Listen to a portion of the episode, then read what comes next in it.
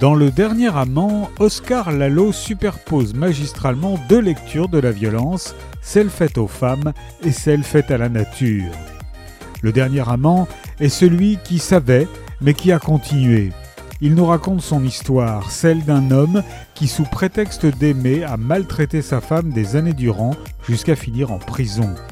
Celle d'un homme qui, sous prétexte d'aimer, a exploité sa terre-mère jusqu'à détruire ses écosystèmes.